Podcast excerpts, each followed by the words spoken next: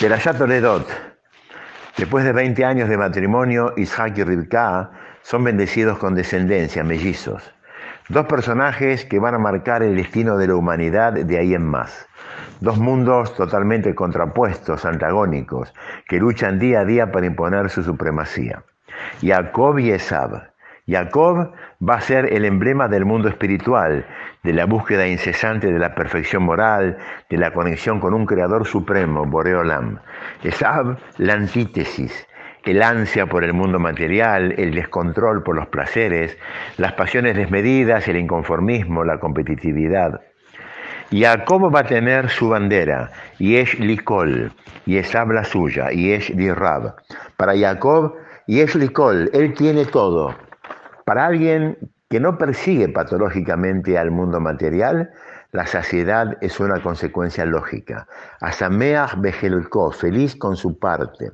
¿Tiene todo? No lo sabemos, pero para él no hay necesidad de más. Esab es un Yesh Dirab, tiene mucho. Su persecución de los placeres materiales sin solución de continuidad le hace sentir que siempre le falta algo. Esab tiene mucho, el todo es una meta ilusoria, una trampa. Vamos a detenernos en un episodio muy conocido de la relación entre Jacob y Esab. Esab es el primogénito, el primero que alumbra Rivka. Esab es un Ish Sadeh, un hombre de campo. Nos cuenta la Perashá que un día vuelve del campo a Yef, cansado, y se encuentra con Jacob, que de duelo por la muerte de su abuelo Abraham está cocinando un guiso de lentejas. Ante el pedido de comida de Esab, Jacob le ofrece cambiar su ración por la primogenitura. Y Esab hambriento desprecia y cambia su condición de mejor primogénito por un plato de comida. La primogenitura no solo aseguraba una doble porción de la herencia de Isaac, sino básicamente una catarata de bendiciones que acompañarían al mejor y a su descendencia por el resto de sus días. Pero bajo la óptica de un ser bajo e inmoral como Esab, la bendición, un concepto netamente espiritual, no es más que un delirio místico. Pasan muchos años. Isaac está ciego y presiente su final. Llama a sus dos hijos para darles la bendición final. Jacob se adelanta por consejo de su madre Ribka y termina tomando la bendición como primogénito, adelantándose a Esab. Un hecho controvertido que tiene sus bemoles, pero que no vamos a analizar ahora. Tras Cartón llega Esab. Cuando toma conciencia de la bendición primordial que perdió a manos de su hermano Jacob, llora profusamente, desgarra sus ropas y jura venganza contra Jacob. ¿Es el mismo Esab?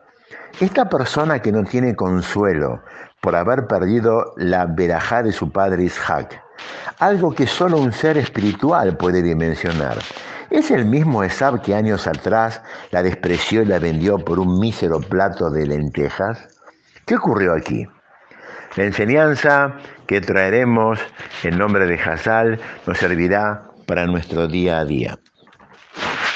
La vida es una sucesión ininterrumpida de decisiones el tomar la decisión correcta es básica para nuestra construcción y la de nuestras familias. Decisiones incorrectas pueden dejar marcas indelebles.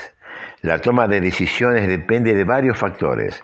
La educación recibida en el hogar paterno, los modelos que guiaron nuestra infancia y adolescencia, nuestra capacidad para enfrentar los entornos, las amistades, etc. Pero ESAB nos enseña algo más. La toma de una decisión depende en gran medida de cómo fueron las horas y los momentos previos a esa toma de decisión. ¿De dónde venía Esab cuando desprecia su Bejorá por un plato de lentejas? Del campo, de hacer las peores averot imaginables, idolatría, adulterio, asesinato, robo. Su escala de valores se veía entonces profundamente afectada cuando debía tomar la decisión y cambia la primogenitura por un plato de comida.